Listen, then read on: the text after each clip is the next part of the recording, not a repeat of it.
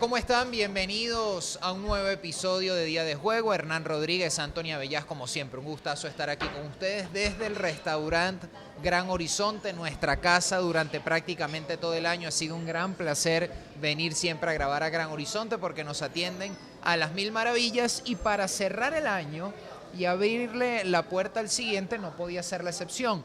Hoy quisimos hacer un episodio para conversar acerca del 2024. Deportivamente hablando, aunque inevitablemente nos vamos a enfocar un poquito en el fútbol, ¿qué nos depara el próximo año, Hernán? ¿Cómo estás? Sí, que, tiene, que tienen deporte. Eh, bueno, Bastante primero deporte. recordarles que estamos en nuestra casa, a- arrancando este 2024 con nuestro primer episodio ya formal de una nueva temporada en la casa que nos ha impulsado, nos ha apoyado, como es Restaurante Gran Horizonte.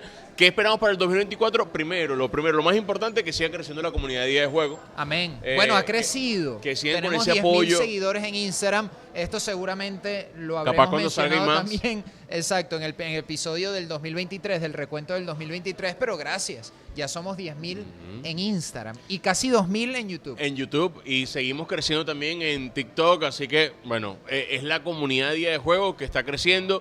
Ayer me escribía, seguramente eh, tienes el mismo concepto de él, Kiko Peroso. Claro. Kiko Peroso, el gran Humberto Peroso, y me decía, chamo, qué buen trabajo vienen haciendo, qué buen impulso, y yo veo que ustedes no, o sea, lo han hecho todo de manera espontánea, o sea, su crecimiento ha sido muy espontáneo y es una de las cosas que nosotros, bueno, valoramos, sabíamos que esto iba a ser un maratón, y el maratón lo estamos corriendo, Sí. eh, eh, y no, no, no hay que bajar el ritmo. No, con sus altos y bajos. A veces nos ha costado llegar al, al checkpoint, ¿no? Al puestico de agua para tomar, para agarrar otro respiro, porque también tenemos otras obligaciones, Claro, trabajo. te pega el calambre. Eh, sí, claro, te dan los calambres, los dolores musculares, la mente te engaña y te dice, la meta está demasiado lejos.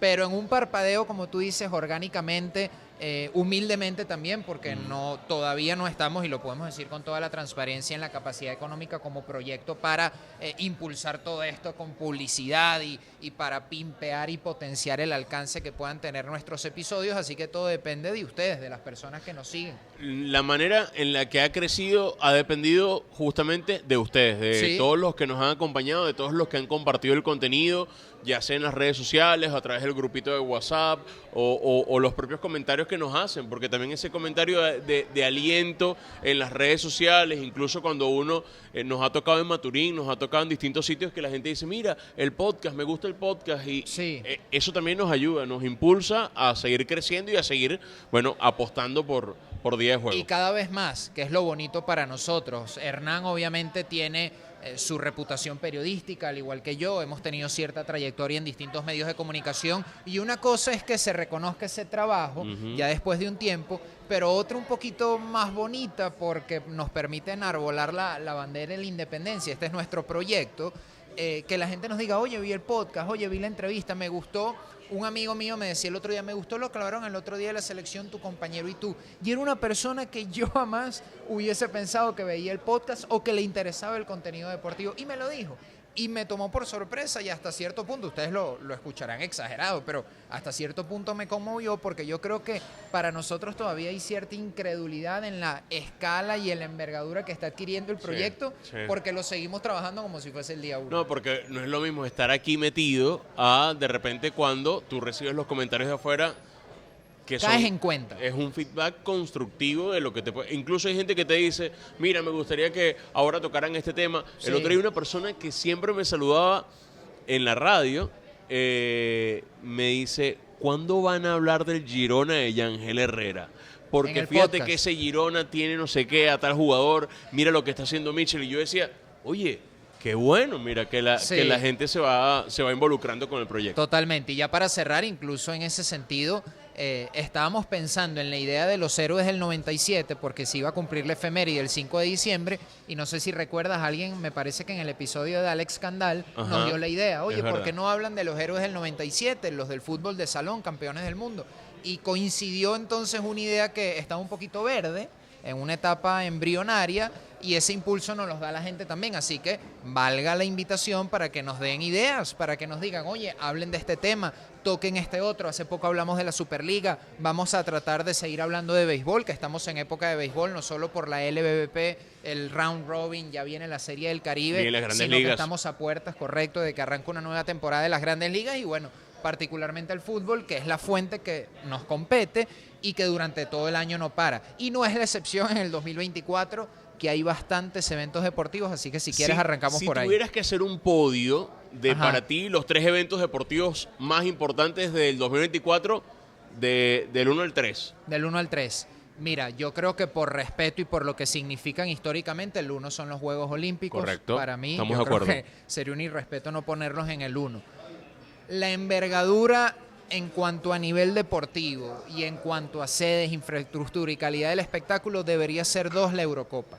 Pero yo pongo dos Copa América porque va a jugar la selección venezolana y creo que eso nos da periodísticamente y emocionalmente un rango de importancia mayor, al menos en esta zona geográfica. Y puede ser un preview, no en la cantidad de selecciones, pero sí en lo organizativo, acercarnos a lo que será la Copa del Mundo de 2026, Sí, que se organizará en Norteamérica. Pero yo creo que está ahí. Está eh, Juegos Olímpicos, Copa América, con el corazón digo esto en segundo lugar y en tercer lugar la Eurocopa, sin quitarle importancia a los eventos que todos los años suceden, es decir, la temporada de grandes ligas que prometí mucho, la definición de la NBA que está en pleno apogeo, la Fórmula 1, por supuesto, toda la emoción que traiga el tenis con Novak Djokovic que está tratando de buscar unos récords impresionantes, es decir, hay cosas que suceden todos los años que también tienen muchísima El fútbol relevancia. venezolano, la Copa Libertadores. La el- NFL, por ejemplo, el, el- Super Bowl. Hay, hay tantas cosas que van a estar. Pero bueno, vamos a arrancar por los Juegos Olímpicos. sí, señor. Eh, estoy de acuerdo contigo, para mí es el evento deportivo más importante porque nada más y nada menos que concentra a los mejores atletas del planeta Sí. en, en un solo evento deportivo. O sea, imagínate que tú de repente en la villa eh, olímpica puedas conseguir a un Noah Djokovic, al mismo tiempo a LeBron James, al mismo tiempo puedas conseguir a Messi, A Yulimar, al mismo tiempo puedas conseguir a Yulimar Roja, al mismo tiempo puedas conseguir a Simon Biles. O Sí. sea, tienes eh, nada más y nada menos los mejores atletas del planeta están ahí. Por eso que muchas veces cuando empiezan las críticas hacia los atletas venezolanos, que típico, ¿no? De, bueno, pero ¿para qué fueron? Oye, ¿tú sabes lo que es estar entre los mejores atletas del mundo? O sea, ¿cuántos atletas hay en el mundo? Y decir que en 2000, 2000 y tantos están venezolanos. O sea, eso ya tiene un valor tremendo. No, no, Sí. no solamente para el atleta venezolano, sino para, para el atleta que asiste a, a unos Juegos Olímpicos. totalmente de acuerdo. Sí creo que por el nivel de preparación y a veces esto pasa particularmente en el atletismo. Yo recuerdo que cuando era estudiante asistí a un taller de Alois Marín que cubre la, eh, la fuente de ciclo olímpico y él decía, oye, cuando entrevisten a un atleta olímpico en caliente, jamás le digan que no importa que perdió, porque lo importante es participar, ¿no? Porque más allá de hacerle un, favor, oye, lo estás ofendiendo hasta cierto punto. Son cuatro años de preparación, que es lo que dura el ciclo olímpico, para en los Juegos de repente, en los 100 metros planos, jugarse toda esa preparación de cuatro años, repito, de 1400 días aproximadamente, en 10 segundos. En 10 segundos. Pero con ellos mismos, tal vez la manera de digerir la derrota es pensar en eso. Oye, sí, no quedé en el podio, tal vez no conseguí medalla, yo quise hacerlo, lógicamente me preparé para eso, pero la realidad en frío es que soy top 10 del mundo. Soy de los 10 hombres o mujeres, por poner ese ejemplo nada más, más rápidos del planeta. Y ahí es donde yo estoy de acuerdo contigo con respecto a los atletas venezolanos, que en nuestro caso hay algo que les da un punto a favor además y son las carencias. Son las dificultades en la preparación, son, es la falta de paz mental en cuanto a logística se refiere para ir a competir, para clasificar, para tener las herramientas. Que quizás no están en la igualdad de condiciones de los otros atletas que compiten no, con ellos. lo- no lo están, y dos están. lo sabemos. ¿no? Eh, si entráramos en detalle, se nos va el episodio tristemente con una lista en una laptop o en la libreta. Infinidad de casos. Está, por ejemplo, a, a flor de piel lo del voleibol por ejemplo, ¿no? Pero bueno, en teoría no es lo que nos compete en el episodio. A lo que voy es que, particularmente para los atletas venezolanos, y que esto no suene conformista ni mediocre, es un extraordinario mérito y un gran logro que vayan a los Juegos Olímpicos, que participen, que esté allí Keidomar Vallenilla, que esté allí Julio Mayora en las pesas, por supuesto, que Yulimar Rojas sea la mejor del mundo. Si fuese el caso de Antonio Díaz, Antonio Díaz, es decir, Daniel Ders. Daniel Ders y la selección venezolana de fútbol sub-23, ojalá lo logren en el preolímpico, que es uno de los eventos que para los venezolanos va abrir el año, ¿no? De, de Además, los el de evento importancia. de fútbol campo más importante luego de la organización de la Copa América que se hace en Venezuela. De fútbol campo, digo, ¿no? Sí, tienes razón, es Claro. verdad. No lo Después de la había- Copa Después América de la no- Copa América 2007 es el evento de mayor jerarquía Que ha tenido del que Venezuela. Venezuela es host. Sí. ¿sí? Y a ver qué tal sale. Ojalá el Brigio Iriarte lo estuvieron eh, remodelando, lo estuvieron arreglando para recibir este evento. Recuerden que el preolímpico sub-23 va a ser de finales de enero a principios de febrero en Caracas, en Valencia, en el Y estado Carabobo y en Estado Lara. eh, Estado Lara, correcto. Esa, ahí se va a jugar la fase final en Cabudare. Pero bueno, eh, los Juegos Olímpicos, yo creo que la expectativa es universal. eh, Pasa mucho como el Mundial de Fútbol. Yo creo que cuando un gran atleta o una gran atleta, vamos a dar el, género genérico, eh, va a jugar o va a disputar la final de su disciplina, inevitablemente congrega una audiencia que no escatima necesariamente en ser o no seguidor del deporte o de esa disciplina en particular. Es decir, Michael Phelps iba a ganar una medalla y yo creo que aunque tal vez uno no le llamara mucho la atención la natación, prendías el televisor para ver. Claro, eh, bueno, además que creo que la natación es uno de los eventos, o creo que es el evento, al igual que el atletismo, que más atención concentran por parte de las audiencias. Eh, Sí, también son- tienen una son los eventos cantidad de más vistos sí. Y por eso casi siempre son en horario prime time. Ahora será en París 2024. Eh, digamos que eh, eh, el- en, los, en los juegos anteriores, marcados por el COVID, todo esto que pasó con Sí, Tokio, en Tokio. eh, bueno, gran parte del, del mundo está en la expectativa de cómo van a ser los Juegos de París 2024, en la que, bueno, será la reaparición de Simon Biles. Recordemos que no estuvo en la, en la cita olímpica anterior eh, eh, a pleno por, bueno, justamente todo lo que denunció, todo lo que pasó, no solamente con las denuncias que hizo en su momento de, de, de insolidaridad con, con casos de abuso sexual, sino también está el tema de, de la presión psicológica, ¿no? De- Sí, de su del- salud del mental. peso de ganar y, y de todo lo que se espera de Simon Biles. Está por otro lado lo que va a pasar con la, la nuestra, Yulimar Rojas, ¿no? La reina del, del salto triple, que ahora también va a probar con el salto largo, se está preparando para eso. Eh, en marzo creo que tiene ya sus primeras competencias con, con, la parte de, la competencia mundial de atletismo y a partir de allí, bueno, ver qué logra Yulimar Rojas si mejora su récord, porque eh, está entre ceja y ceja para Yulimar, no solamente es ganar el oro, porque ya la rutina de lo extraordinario para Yulimar es que sea la primera en el salto triple, sino que pueda dejar un nuevo récord mundial. Sí, y ver qué pasa en el salto largo. Imagínate tú si logra ser Llevarse la reina. Bueno, ah, yo creo que se mata el debate sobre quién es el mejor atleta o la mejor atleta, en este caso hombre o mujer, vuelvo y repito, en, en la historia de nuestro país. Yo creo que ya. Yo también creo que ya, pero digo que lo mata el Ah, no, debate. bueno, ya. Otra cosa es lo que tú y yo pensemos, que estamos de acuerdo, pero yo digo, no hay debate. Nadie se puede sentar a decirme, no, que con todo respeto, ojo, no que Miguel Cabrera, no que Antonio Díaz, no que quien tú quieras, Juan Arango. No, no. Se acabó. Yulimar Rojas, Yulimar Rojas. indiscutible. Ya Eh, hoy pareciera, pero si logra. Es que mira, se me eriza la piel, lo pienso, qué barbaridad. No, eh, emociona. Eh, también está lo de LeBron James, por ejemplo, ¿no? Que sabemos que quizás ya está en los últimos años de su carrera, ha manifestado la intención de jugar.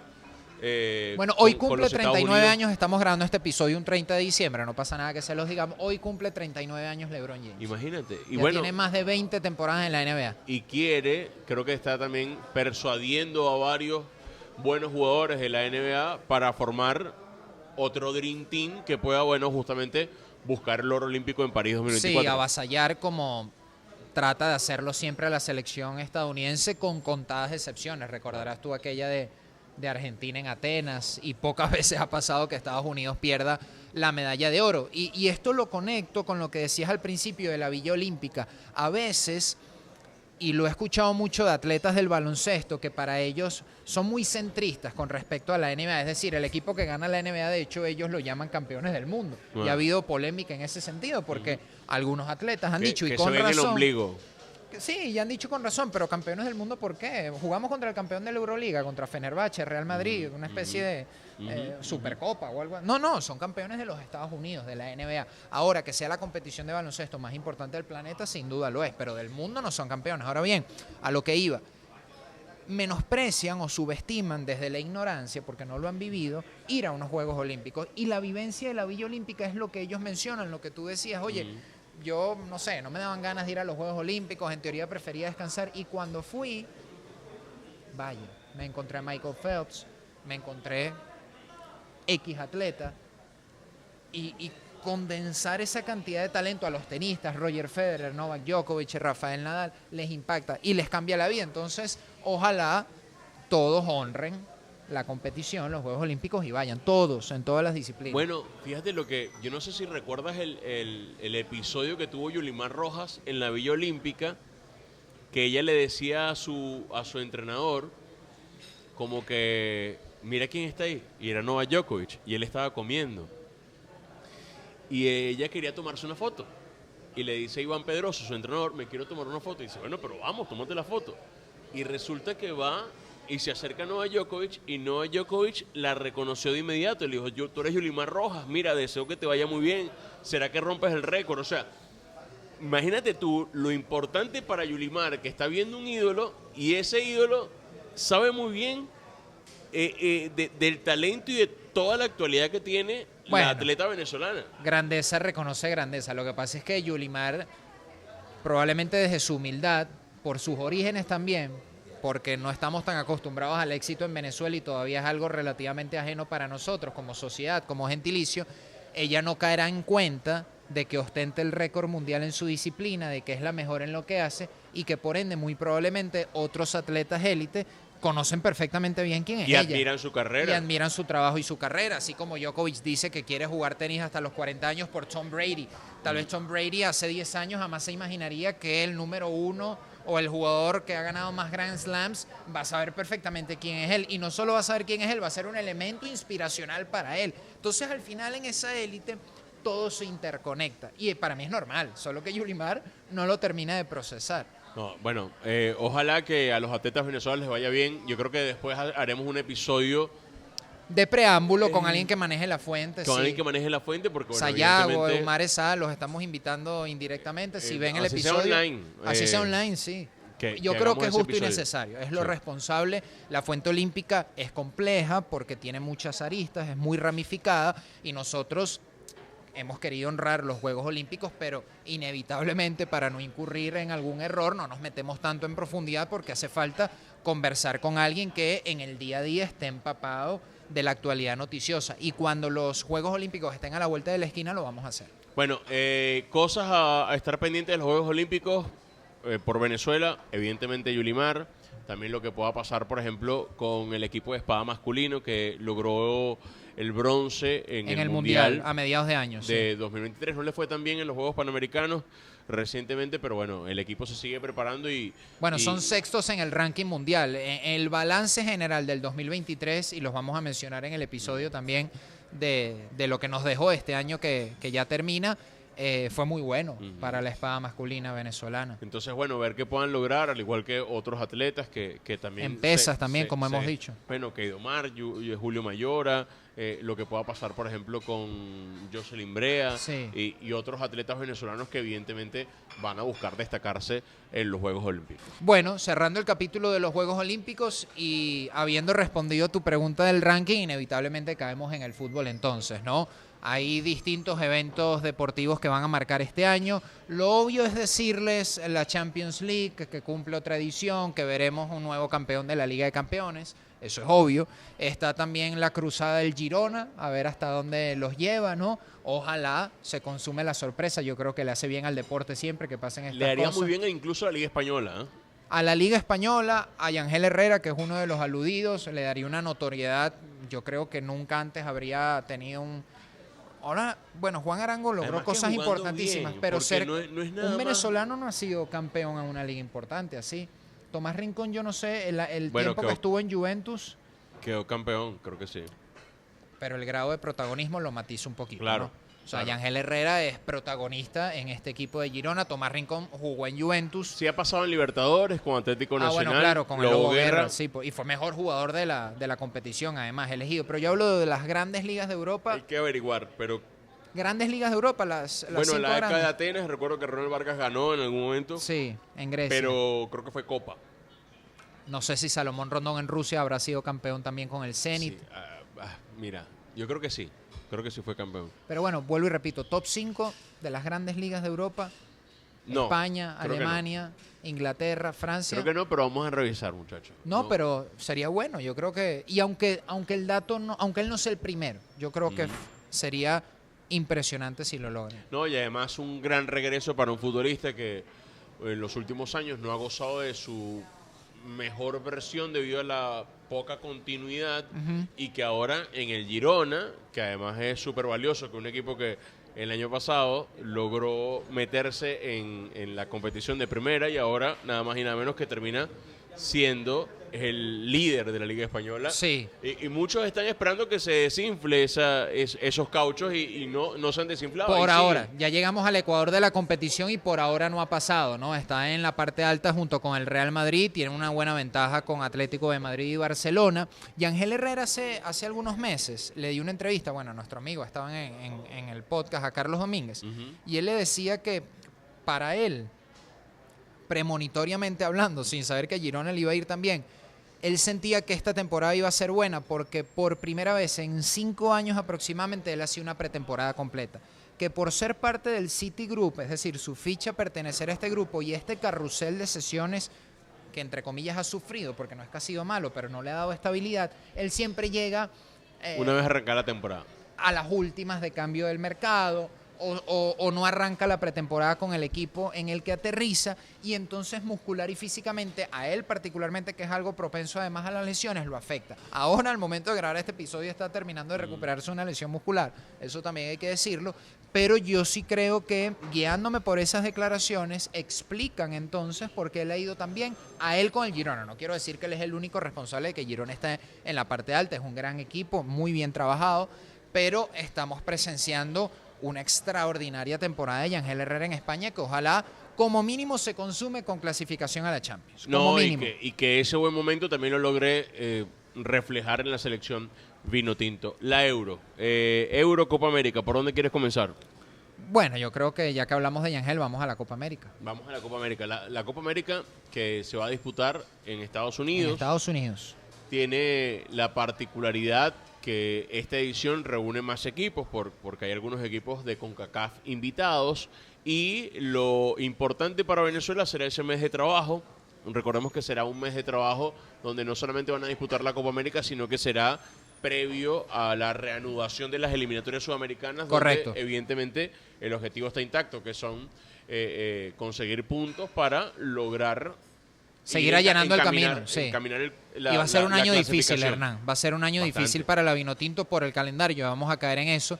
Pero la Copa América, como tú bien dices, va a ser una oportunidad de oro para Fernando Batista de tener el grupo por unos 30 días corridos aproximadamente, poder trabajar con ellos, tenerlo más parecido a una dinámica de clubes que se puede, Mm. entendiendo que es una selección, ¿no? Porque normalmente, y esto es obvio decirlo, ustedes lo saben, un técnico de selecciones tiene el enorme reto por naturaleza inherente al cargo que tiene a sus jugadores una semana cada tres o cuatro meses, que es cuando vienen las fechas FIFA, ¿no?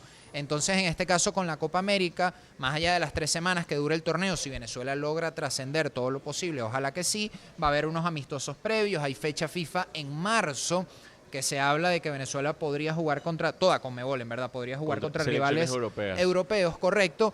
Pero bueno, la Copa América levanta expectativas. El grupo de Venezuela, como ustedes recordarán, el sorteo fue hace poco, es México, Ecuador y Jamaica. Después de toda la confusión quedó aclarado, México, Ecuador y Jamaica. Y yo creo que los argumentos no son mutuamente excluyentes. ¿Cuáles argumentos? Venezuela puede competir y buscar trascender sin dejar de prepararse o probar un universo un poquito más amplio de jugadores de caras a las eliminatorias, que lógicamente son la prioridad. Pero para mí, la selección venezolana tiene que buscar como mínimo pasar la fase de grupos. Para mí. Sí, eh, Coincido. Y, y no solamente eso, sino que como tú dices, ampliar el universo de jugadores. Recordemos que eh, Wilker Fariñez ya está recuperado. Sí, eh, darle continuidad a Ferraresi, que ya se recuperó de su lesión de ligamento cruzado, asumiendo que para ese momento estos nombres y otros están sanos. ¿no? Claro, eh, también lo que pueda pasar con jugadores del, de la sub-23. eh, Correcto. recientemente lo, lo de Daniel Pereira se confirmó, aunque bueno, el, el, el- el torneo se iba a disputar en Estados Unidos y eso no afectaba su estatus migratorio, ya tiene nada más y nada menos que todos los papeles para poder disputar junto a Venezuela las eliminatorias sudamericanas. Pero eh, está también, por ejemplo, lo que pueda pasar con David Martínez. ¿Será que David Martínez, entendiendo que van a pasar siete meses más, entra el universo de la, de la, de la selección mayor? Sí, pudiese ser, tal vez tener una convocatoria, no sé si tan testimonial como la de Fariñez en esa Copa América 2015 de Noel San Vicente, pero probablemente en un rol secundario, entendiendo la edad, entendiendo que lo están llevando poco a poco. Y yo creo que eso de llevarlo poco a poco se ha demostrado porque todavía no lo han convocado a procesos eliminatorios. Para mí sí es una buena oportunidad la Copa América. La selección sub-23 es fundamental porque nos puede poner sobre el tapete nombres nuevos, entre comillas, entre los convocables. De Kevin Kelsey, por ejemplo, se está hablando desde hace rato. Si tiene un buen torneo preolímpico, yo creo que ya definitivamente para la fecha FIFA de marzo será llamado. Y si en marzo la oportunidad que reciba o no, habrá que verlo. Esto, esto es un escenario hipotético, ¿no? Estoy escribiendo una novela prácticamente. Pero bueno, yo creo que ¿Y está entre los convocables. Matías Lacaba puede Co- ser. Completar ese contingente vino tinto de Daniel Pereira va a estar. Porque yo creo que Sí. cuerpo, cuerpo técnico entre Baliño con la sub-23 y este último amistoso que, que hubo y como lo convocan cuando Venezuela juega los amistosos en Estados Unidos han demostrado que quieren tenerlo en los planes. Para mí, Daniel Pereira va a estar en la convocatoria de la Copa América. Hay que ver qué pasa con Jesús Bueno, que se ha caído por molestias físicas en dos de las tres convocatorias al proceso eliminatorio. Juega en Estados Unidos. Eso te da señales de que le gusta Fernando Batista. La verdad es que más allá de lo que juega en la Major League Soccer, en el ecosistema vino tinto no lo hemos visto, no hemos visto qué tal se desenvuelve, qué tal juega. Repito, Porque lo que solamente lo vimos en ese partido amistoso contra Colombia de la sub-23. que fue muy bajito Sí. en términos Eh, generales y, como, como colectivo. y analizar in- eh, in- analizar nombres guiándonos por el rendimiento colectivo es muy difícil, ¿no? Creo que es una muestra injusta para Jesús Bueno. En esta Copa América va a estar el campeón del mundo. Argentina. Argentina, eh, va a estar una selección de Brasil que también será importante el proceso para que Fernando Diniz eh, o se termine de asentar Ancelotti o renovó, hermano. An- Ancelotti renovó Qué vergüenza 2026. para Brasil, qué pena ajena. Quedó como en el Qué aire. papelón. Ojo, esto puede ser una un espaldarazo para Fernando Din- Diniz. Pero sabes que estaba leyendo, tienes razón. Y de hecho esto respalda su continuidad, pero él va a tener que renunciar a Fluminense. Porque en Copa América el Brasileirao, la Serie A de Brasil, como se le conoce formalmente, no para. Y se perdería hasta nueve partidos. Ese es el primer problema. Pero lo otro, que yo no lo había visto así, me pareció interesante cuando lo leí, es que si él convoca a futbolistas del torneo brasileño de otros equipos, incurre en un conflicto de intereses porque los debilita. Entonces, ética y moralmente hablando, no es viable que Diniz siga compartiendo el cargo cuando Es llegue que- la Copa América. Es que me imagino que también el cargo, eh, o sea, estaba, estaba avalada esa posición, digamos, en, en cada uno de los, de los sitios, en cada uno de los frentes, porque se sabía que era un técnico temporal. Interino. Pero, pero ahora, bueno, tendrá que elegir ya la, la Confederación Brasileña de Fútbol, que además ha tenido mucho ruido Sí. extradeportivo. Está atravesando unos temas políticos. Y, y cómo, cómo, eso es un otro episodio, ¿no? De cómo el ruido extradeportivo termina influyendo también en el presente deportivo de las selecciones, ¿no? Bueno, es que en estos días se habló hasta de intervención del Estado, intervención política del Poder Ejecutivo, y que era una posible desafiliación de parte de FIFA. Yo creo que la norma no está tan escrita en piedra para selecciones como Brasil. La FIFA, coloquialmente hablando, se daría un tiro en el pie desafiliando a Brasil. Eso para mí no va a pasar, no existe. Y además Brasil maquillará las cosas lo suficiente como para que pase todo por debajo de la mesa. Pero lo cierto es que ese pequeño mare magnum, ese, ese terremoto tiene que pasar antes de que Brasil toma, para que Brasil, mejor dicho, tome una decisión con respecto a Fernando Diniz. Bueno, lo cierto es que Venezuela tiene un grupo, a mi modo de ver, complejo, porque Sí. México, Ecuador y Jamaica, eh, estamos hablando que Ecuador es una de las tres o cuatro mejores selecciones del- del- de, de- de la eliminatoria sudamericana. Si le sumas los tres puntos que le descontaron, estaríamos hablando de Ecuador que está metido también en, en- en los puestos más altos de la eliminatoria. Pero además de eso, México, que si bien es cierto, no pasa por una, por una buena un buen presente, no deja de ser México, de tener unos, unos jugadores eh, como para hacerle frente a, Y el a- a todo lo universo que tiene que de, seleccionables. Yo creo que ahí y es el donde... público a favor, porque donde jueguen en Estados Unidos va a tener Claro. siempre México el respaldo de, de- de su público. Totalmente.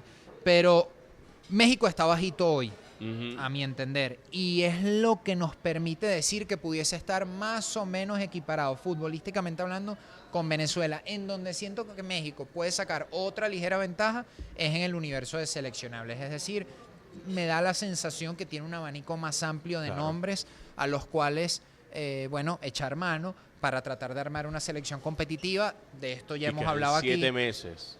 En Venezuela no hay tantos Claro, futbolistas de nivel claro. de El selección. universo de México es mucho más amplio que, Sí. que incluso varias selecciones. El de eh, Venezuela puede estar en torno a los 30 jugadores. Sí. Si asumimos la convocatoria usual y le agregamos 5 más, puede ser. México puede ser 50 Claro. tranquilamente. Y eh, arrancar bien. Yo creo que la clave para Venezuela es el primer partido, lograr sacar una victoria y a partir de ahí puede encaminarse la clasificación a la siguiente fase de la Copa. A mí me parece un, un grupo bonito por lo competitivo, es decir, no hay un favorito tan claro, para mí el más fuerte es Ecuador, coincido contigo, pero como test, como prueba piloto, sin dejar de ser competitiva la selección, vuelvo y lo aclaro, Venezuela va a poder utilizar tres grandes partidos para preparar y trabajar su idea. Ojalá con buenos resultados que le permita como mínimo, ya lo decíamos, llegar a la ronda de octavos de final. Se cruzaría con el grupo A, con el de Argentina. Argentina que además, bueno, ya no solamente es campeón del mundo, sino también el actual campeón de la Copa América. Sí, señor. Vamos a la Euro. Vamos a la Euro en Alemania. ¿Será Vamos que a- Alemania ahora sí? Yo me gustaría decirlo porque es local y lo tienes ahí anotado, pero lo hablamos antes de empezar a grabar.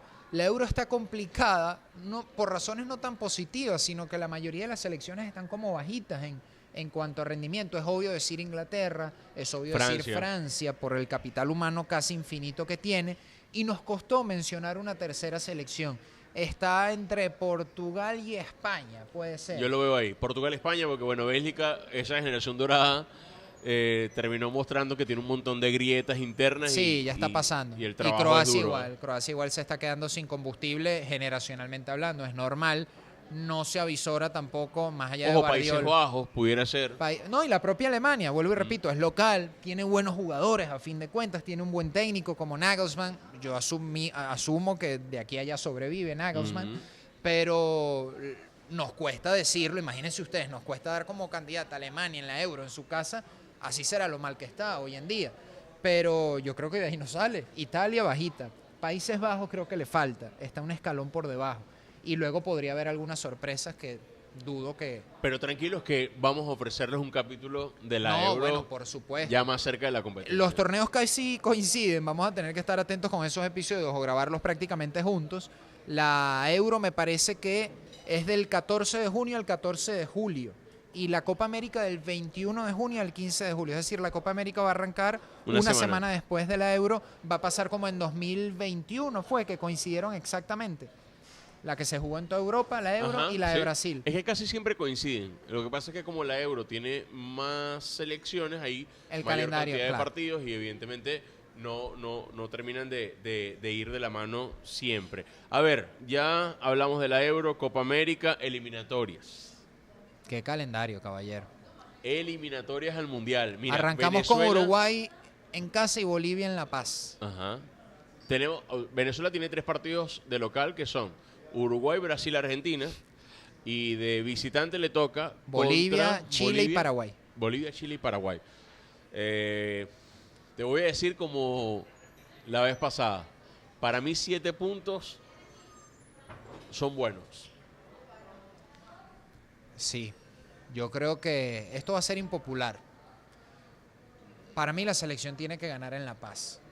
La Paz se ha convertido en algo ganable para la gran Paz. mayoría de las selecciones, para Venezuela tiene que empezar a hacerlo o buscar la manera. Yo no digo que va a golear, yo no digo que va a arropar a O al menos Bolivia, sumar. o al menos sumar. Ese es- esa es la visión conservadora. Ecuador ganó en La Paz, por ejemplo. Bolivia, ya creo que por la modernidad y por el nivel deportivo de la Pasa que selección. Ecuador tiene una huella con los jugadores en la altura en Quito, por Sí, ejemplo. pero bueno, buscar la manera. Alain Baroja va a atajar en, en Always Ready, por ejemplo. O sea, yo supongo que será el guardameta de la selección allá o el hecho de que Rafa Romo juegue en Ecuador. Yo honestamente no sé en este momento si Universidad Católica, que es el equipo donde él juega, juega en la altura, no lo sé. Me parece que no. Pero bueno, tal vez él se mantiene fiel a, a su idea en el arco, ¿no? Pero Baroja pudiese ser una alternativa. O como hizo César Farías en algún momento, trabajar un equipo B. eh, Yo no soy muy fan de esa idea. yo tampoco, lo que pasa es que La gente siempre se acuerda que Venezuela ganó ese partido, pero no se acuerda cómo ganó ese partido. fue un gol de, Fue un centro que terminó siendo gol. de Aristigueto, del, de de Juan García. Ceja, creo que fue. Bueno, algo así, sí, pero sí me acuerdo del partido. Lo que pasa es que para mí hay un argumento mucho más lapidario. Porque esa, esa, esa, Tú tienes que ese hacer eso. ensayo de Farías no le salió bien, por ejemplo, en el eh, Ecuador contra Argentina. Sí, o sea, bueno, que lo le salvó los muebles a Argentina, que ganó Puerto La Cruz, pero perdió 2 a 0, que fue aquella claro. tarde que todo el mundo sentenció al cenizo, a José Yo- Luis Granado. Lo que te iba a decir, para mí la idea no es viable, porque, con todo respeto, el universo de convocables para el equipo B del torneo local no está a la altura. Yo te digo, en- insisto, Venezuela o sea, no hay tiene... suficientes jugadores de la Liga Fútbol en este momento a ese nivel para que el torneo lo ceda. Batista los trabaje aparte, más allá de los clubes europeos que no los van a ceder durante tanto tiempo a los futbolistas o en el resto del mundo para ir a jugar a La Paz. Y vuelvo a lo que hablamos en su momento con Brasil. ¿Qué pasa si tú llevas a una selección eh, alterna para jugar contra Bolivia? No le va bien a esa selección contra Bolivia. Tú vas a marcar psicológicamente al equipo de decir, mira, no pudimos contra Bolivia, nos vimos muy superados contra Bolivia y ahora tenemos que enfrentar a Uruguay. Ajá. Entonces, eh, eh, yo creo que más bien es ir con tus mejores hombres siempre. Eh, De hecho, Bolivia, Bolivia es el primero, correcto. hay que hacer variantes, en algún momento hay que hacer variantes porque físicamente va a demandar que hagas eh, algunas modificaciones y vayas con lo mejor a, a todos tus partidos.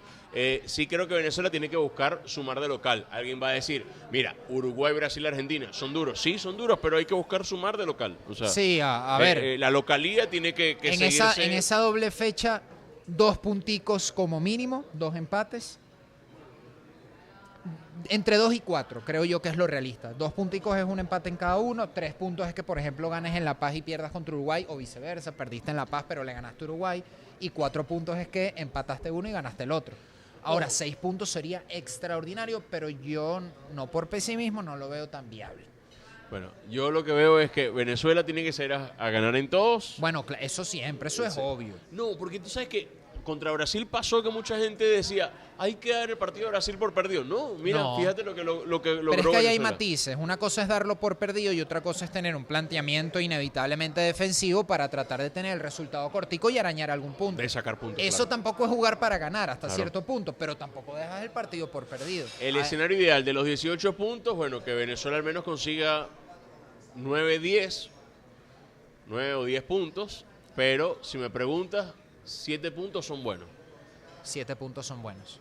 Hay que ganar en Asunción. Y buscar ganar en Chile también. Es que irónicamente el calendario... Además son rivales directos, o sea, Paraguay Sí. a Chile tienes que buscar ganarle. Es que en este año está, de cierta manera, está más factible ganar de visita que de local. Siendo pragmáticos, recibes Uruguay, Argentina y Brasil. Entonces adquiere una mayor relevancia ganar fuera. Ya Colombia le ganó a Paraguay, por ejemplo, en, eh, en condición de visitante. Bueno, y Eh, la gente le dirá, bueno, se le empató a Brasil afuera, entonces vamos a ganarle en casa. Ojalá, para conseguir Paraguay algo- le empató a Chile con uno menos durante casi Sí, todo el partido. Sí, es verdad. Ojalá Brasil siga en horas tan bajas que, que nos permita soñar con esa posibilidad de ganar en casa. Si se le empató afuera y uno hace una regla de tres que no- casi nunca funciona en el fútbol, bueno, sí, se pudiese hacer. Pero uno intuye también que Brasil va a reaccionar. No va a ser sexto todo el eliminatorio. Hagamos como una ráfaga aquí, porque lo que viene es Fórmula 1. Verstappen, saber si sigue siendo el piloto tan dominador que fue en 2023. Ojalá que no. No, ojalá que no, porque de verdad que, eh, o sea, que, que todas las O carreras. sea, a mí me gusta mucho Max Verstappen. Luego volvió Alonso a la Fórmula 1. y Pero yo en de términos cham- de competitividad te gusta. Es más. lo, que- no, es lo que te digo. Es muy talentoso. Pero para el espectáculo, para el producto, es una especie de lastre. Claro, la, la No hay- alternancia que puede haber. No hay espectacularidad, sí. Mm, ujú. Es como la Bundesliga. Claro, que vuelva Hamilton, por ejemplo. Sí, o, exacto. O que Ferrari sea, por el amor de Dios, competitivo otra vez y Leclerc o Sainz eh, eh, piloten de tú a tú, iba a decir juegue, piloten de tú a tú con, con Red Bull, en este caso con Verstappen y Checo Pérez, que Fernando Alonso y Aston Martin sigan creciendo y, y logre la, la ansiada victoria 33 que tanto se espera en, en, bueno, en España y en todos los fanáticos del piloto asturiano. Eh, Major, League, Major League Baseball, grandes ligas. Bueno, los Dodgers, hermano, que ellos, ellos metieron como en GTA el cheat code y tienen dinero infinito. Entonces ahora tienen a Shohei Otani, ahora tienen a Yamamoto, que no ha lanzado un picheo en grandes ligas y tiene el contrato más lucrativo en la historia para De un, pitcher, lanzador, ¿no? 12 años y 350 millones de dólares o algo así. Yo creo, y está Mookie Betts, y está Freddie Freeman, y está, bueno, todo lo que tú quieras mencionar. Yo creo que los Dodgers son firmes candidatos. Y a ver qué pasa con Ronald Acuña. ¿Te imaginas que inaugura el club del 40-80?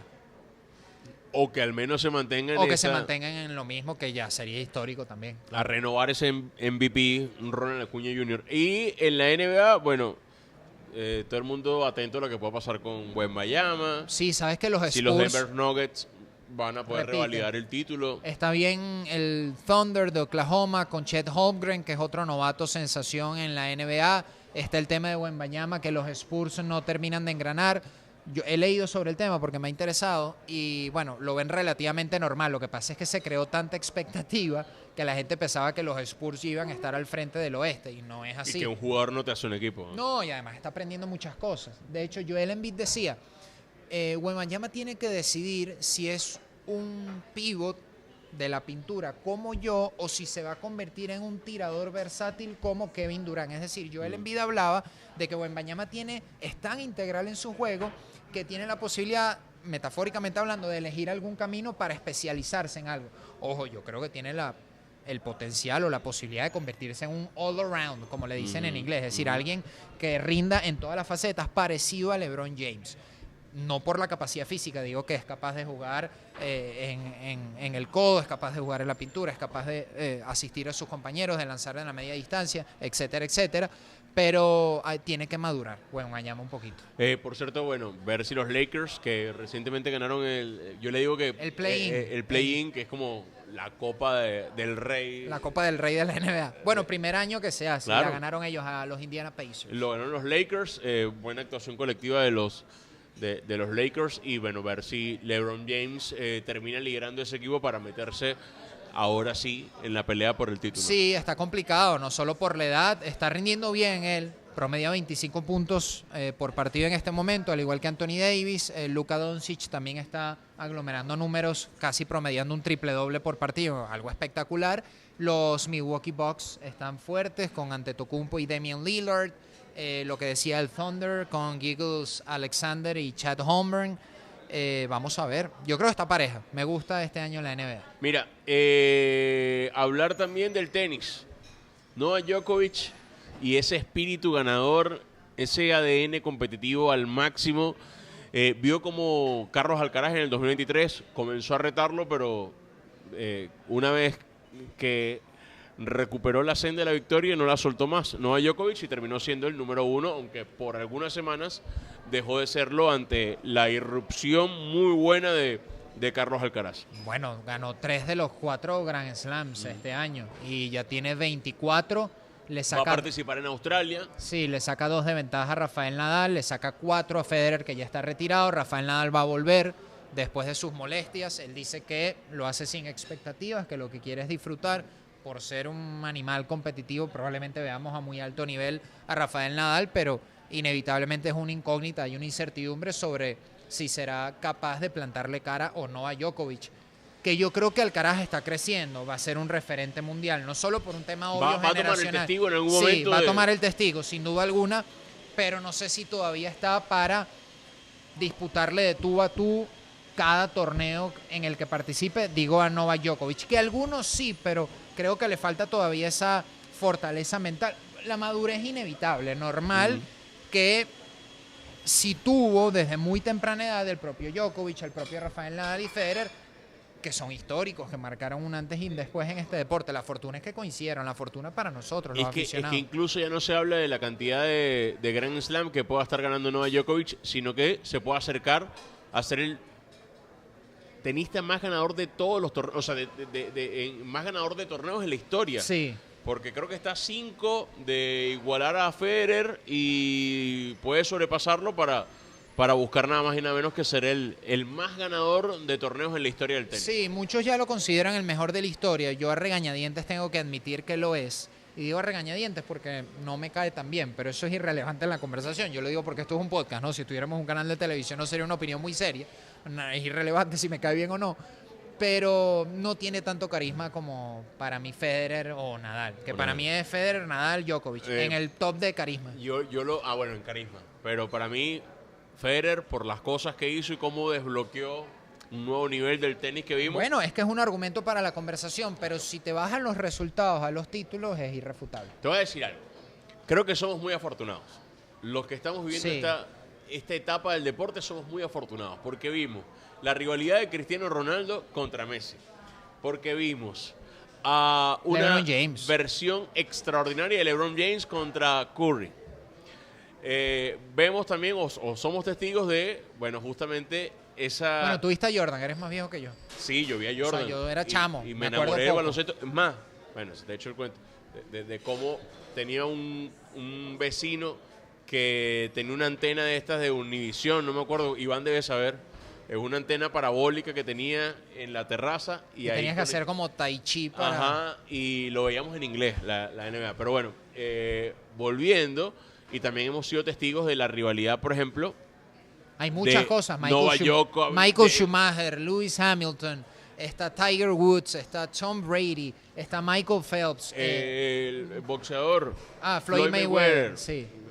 Somos afortunados, estamos viendo y en muchos menos. deportes eh, estamos viendo el ocaso de las carreras. Vimos a Michael ya- Phelps, vimos a Usain Bolt, Sí. estamos viendo a Yulimar Rojas, o sea, somos afortunados. Los mejores de la historia en sus disciplinas. somos Y vendrán otros, ojo, vendrán otros. Pero a día de hoy, muchos atletas que coincidieron en una generación se sentaron en el Bueno, trono de y su esa deporte. rivalidad, lo que te decía, partiendo de la base del tenis de Nadal, Federer y Djokovic, wow, Sí, señores. se hicieron mejores entre ellos, como le pasó a Cristiano y Messi, que ellos mismos lo Claro, declaraban. claro. Cristiano no hubiese sido lo que fue sin un Messi, y viceversa tampoco. Claro, se complementaron, o sea, la competencia entre, entre uno y el otro los hizo mejor.